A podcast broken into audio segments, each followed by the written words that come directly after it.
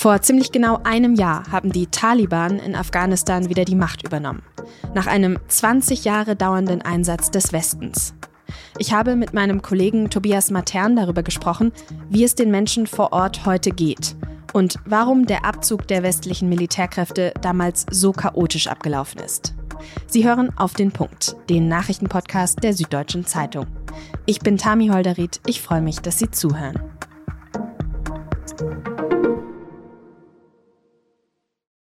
Es ist erst ein Jahr her, aber es kommt zumindest mir schon sehr viel länger vor, dass die internationalen Truppen aus Afghanistan abgezogen sind und die Taliban dort wieder die Macht übernommen haben.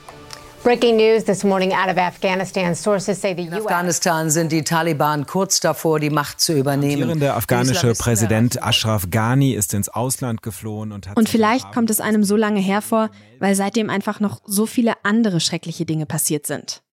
Aber die Bilder aus dem Sommer 2021, die habe ich noch gut vor Augen. Verzweifelte Menschen am Flughafen von Kabul, Menschen, die über Zäune klettern, die sich an Flugzeuge klammern, Bilder von Taliban-Kämpfern mit Kalaschnikows, Bilder von Soldatinnen und Soldaten in Flugzeugen, die Evakuierungen. Der Abzug der Truppen war schon lange bekannt. Die USA hatten ja mit den Taliban eine entsprechende Vereinbarung getroffen, eigentlich aber mit Verpflichtungen für beide Seiten. Aber ob sich auch die Taliban an ihren Teil des Deals halten würden, darauf wurde nicht mehr geachtet. Und die haben das Land dann quasi überrannt und die Macht in Kabul an sich gerissen. Die Lage ist damals im Sommer 2021 außer Kontrolle geraten. Und tausende Ortskräfte, also Menschen, die den militärischen Truppen jahrelang bei der Arbeit geholfen haben, konnten nicht mehr rechtzeitig evakuiert werden. Die saßen nach dem Abzug im Land fest. Und viele tun es heute immer noch. Das Chaos rund um den Abzug und die Evakuierungen, das soll jetzt aufgearbeitet werden. Ich habe mit meinem Kollegen Tobias Matern darüber gesprochen, was er sich von dieser Aufarbeitung erhofft. Tobias, wie bekommst du eigentlich gerade Infos aus Afghanistan? Wie hältst du Kontakt zu Menschen vor Ort gerade? Ja, das ist deutlich schwieriger geworden, weil eine Reihe vor allem von äh, afghanischen Journalisten, mit denen ich zusammengearbeitet habe, das äh, Land äh, inzwischen verlassen hat, äh, weil sie sich bedroht gefühlt haben von den Taliban.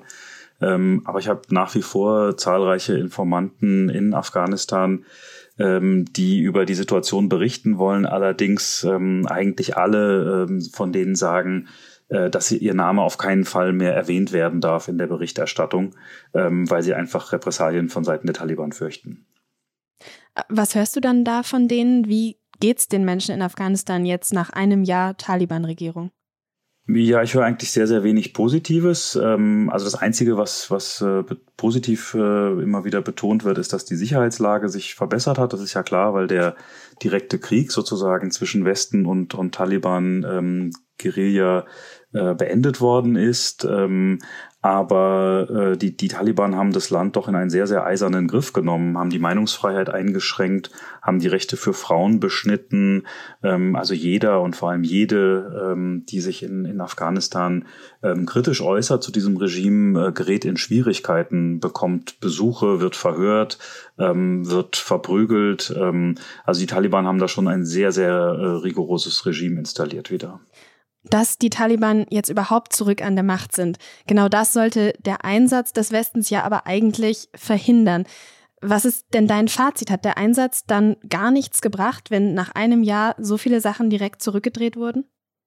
Die vielen Milliarden Dollar und Euro, die nach Afghanistan geflossen sind, äh, die, die zahlreichen Menschenleben, die geopfert wurden, äh, während dieses 20-jährigen Krieges äh, auf allen Seiten, die stehen in keinerlei äh, Verhältnis zu dem, was jetzt rausgekommen ist, nämlich dass die Taliban genau wie in den Jahren von 1996 bis 2001 jetzt wieder in, in Kabul regieren. Ähm, es hat dem Land ähm, gewisse Fortschritte gebracht. Äh, es gab da schon ein gewisses Empowerment, ähm, allerdings sozusagen eins mit, mit einem westlichen Label und das ist jetzt in sich ähm, ähm, kollabiert und zusammengebrochen nach dem Rückzug und die das erste Jahr äh, Taliban-Regierung geben überhaupt keinen Grund zum, zum Optimismus, dass viel von diesem westlichen Einsatz bleiben wird. Dann sprechen wir doch genau mal über den Rückzug. Wir alle erinnern uns ja an die Bilder vor einem Jahr. Aber warum war dieser Rückzug, dieser Abzug der westlichen Truppen damals denn so chaotisch? Was ist da schiefgelaufen? Also in diesem Abzug hat sich, ähm, haben sich die ganzen Fehler, die der, die der Westen über Jahre gemacht hat und die äh, verdrängt worden sind, ähm, haben sich sozusagen kulminiert. Jeder US-Präsident, der, der an diesem Einsatz beteiligt war, ähm, hat einen zentralen Fehler gemacht. Das fing an mit George W. Bush, der ähm, nach diesem, diesem grauenhaften Verbrechen vom 11. September in Afghanistan einmarschiert ist, um ähm, sich zu rächen, um Osama bin Laden ähm, zu, zu schnappen. Äh, das ist nicht gelungen in Afghanistan. Sein Nachfolger äh, Barack Obama hat dann den zentralen Fehler gemacht, dass äh, er ein Ende der äh, westlichen Kampfhandlungen ausgerufen hat zu einer Phase, in der der äh, Krieg in einer Pattsituation mit den Taliban war. Und die Taliban wussten von dem Moment an, der Westen, der Einsatz des Westens ist endlich und wir müssen diesen Einsatz nur aussitzen. Naja, und dann kam Donald Trump ins Weiße Haus und, und Donald Trump hat sich ähm, äh, diplomatisch ausmanövrieren lassen von den Taliban hat äh, dann einen, einen äh, Abzugstermin ähm, ausverhandelt mit den Taliban, äh, ohne auf die entsprechenden Gegenleistungen zu pochen. Und dann der, der aktuelle Präsident Joe Biden hat äh, nicht mehr die Kraft aufgebracht, die gesammelten Fehler seiner äh, Vorgänger nochmal zu korrigieren und hat sich ähm, dann sozusagen hingestellt und gesagt, jetzt vollziehen wir diesen Abzug, obwohl ersichtlich war und obwohl auch die, die Geheimdienste Erkenntnisse hatten, dass die Taliban ihren militärischen Siegeszug, den sie begonnen hatten, aufs ganze Land würden ausweiten.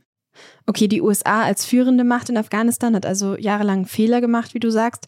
Aber was ist denn mit den anderen Kräften vor Ort, vor allem Deutschland?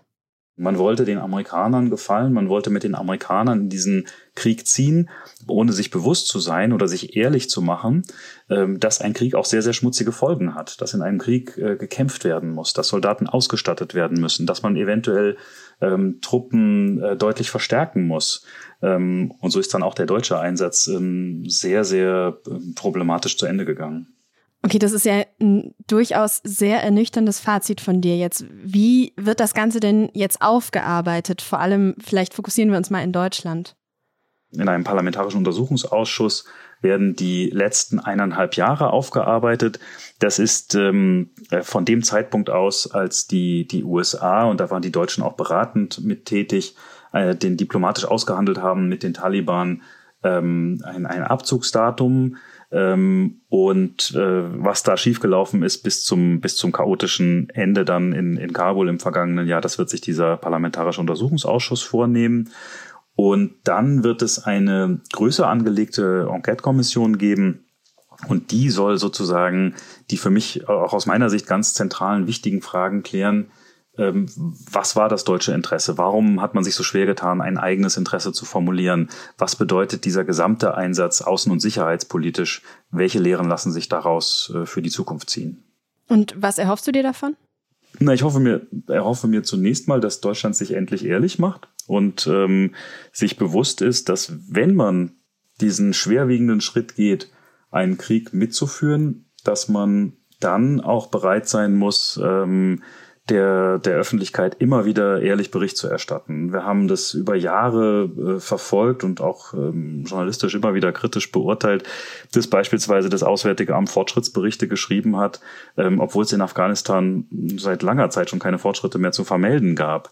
Und sich da ehrlich zu machen und das äh, aufzuarbeiten und, und da dann auch sich sehr, sehr unangenehme äh, Fragen zu stellen und sich sozusagen von Experten in dieser Enquete-Kommission die Leviten lesen zu lassen, das würde ich als, als absolute Stärke empfinden, weil man dann halt tatsächlich für die, für die Zukunft ähm, Schlüsse daraus ziehen kann, weil man dann möglicherweise auch bei zukünftigen Einsatz, Einsätzen sagt, wir sehen unser eigenes Interesse nicht oder wir beenden diesen Einsatz nach ein paar Jahren ähm, und vertreten das dann auch unseren Bündnispartnern gegenüber selbstbewusst. Jetzt sind ja die Leidtragenden von diesem chaotischen Abzug vor einem Jahr vor allem natürlich die Menschen in Afghanistan, aber eben auch die Ortskräfte, also die, diejenigen, die jahrelang die westlichen Kräfte unterstützt haben, geholfen haben. Davon sind immer noch viele im Land, die gerne ausreisen würden. Welche Optionen gibt es denn für die jetzt noch? Warum ist das so kompliziert? Ja, du sagst es, du bringst es auf den Punkt. Das hat damit zu tun, ähm, dass die deutsche Bundesregierung ähm, sich am Ende dieses Einsatzes halt, äh, dass sie einfach eines ihrer ganz zentralen Versprechen gebrochen hat, selbst im Umgang mit ihren eigenen Ortskräften. Sie hatte immer wieder gesagt, also egal welche Ministerin, welcher Minister in den vergangenen Jahren mit Afghanistan befasst war, da war das Credo immer, wir lassen die Menschen in Afghanistan nicht im Stich. Und das hat man, ähm, das hat man im Umgang mit den eigenen Ortskräften, also den Übersetzern, den Fahrern, den Köchen, hat man ähm, da kein, äh, keine vernünftige ähm, Ausreisemöglichkeit entwickelt. Als das Chaos dann entstanden war, als die Taliban dann ähm, Provinz um Provinz eingenommen haben und als sie dann letztlich auch in Kabul ähm, einmarschiert sind, ähm, da hat sich dann Berlin darum bemüht, sehr, sehr hektisch darum bemüht, äh, die Ortskräfte im großen Stil auszufliegen.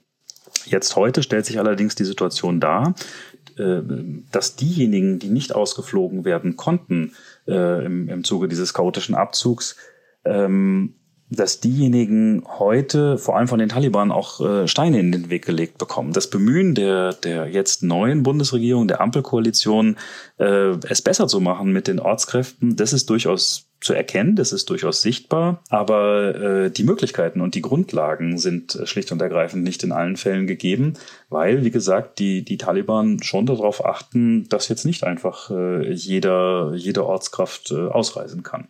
Und das ist äh, wiederum, das da ist wiederum das große Problem, dass der Westen auch noch keinen Hebel und keinen Umgang gefunden hat mit dem, mit dem Regime in Kabul und, und solche Dinge mit den, mit den neuen Machthabern nicht ausverhandelt werden. Vielen herzlichen Dank für deine Einschätzung, Tobias. Ich danke dir fürs Gespräch. Der Bundeswehreinsatz im westafrikanischen Mali wird vorläufig ausgesetzt. Es soll bis auf weiteres keine Transportflüge oder Aufklärungsoperationen mehr geben. Das hat das Bundesverteidigungsministerium mitgeteilt. Grund dafür sind Unstimmigkeiten mit der malischen Militärregierung, die hatte nämlich zuletzt immer wieder Genehmigungen für wichtige Flüge verweigert. Deshalb sei ein geplanter Personalwechsel bei der Bundeswehr nicht möglich. Und die Sicherheit der Soldatinnen und Soldaten habe höchste Priorität. Grundsätzlich sei Deutschland aber weiterhin bereit, sich an der internationalen Friedensmission zu beteiligen, so ein Regierungssprecher. Auf Deutschland kommen in diesem Herbst und Winter strenge Energiesparvorschriften zu. Das hat Bundeswirtschaftsminister Robert Habeck im Interview mit der Süddeutschen Zeitung gesagt. Private Pools sollen gar nicht mehr beheizt werden dürfen und öffentliche Gebäude sollen nur noch auf höchstens 19 Grad geheizt werden. Für Krankenhäuser und soziale Einrichtungen soll es aber Ausnahmen geben. Außerdem sollen Gebäude und Denkmäler nachts nicht mehr angestrahlt und Werbeanlagen nicht beleuchtet werden. Das ganze Interview mit Robert Habeck, das lesen Sie in der SZ vom Wochenende.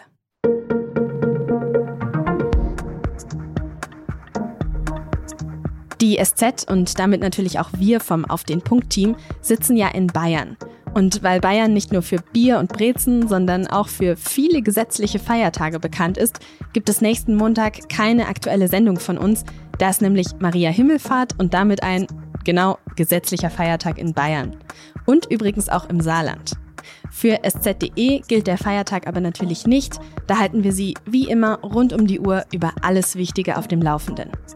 Redaktionsschluss für Auf den Punkt war um 16 Uhr. Produziert hat diese Sendung Justin Patchett. Vielen Dank fürs Zuhören und bis zum nächsten Mal.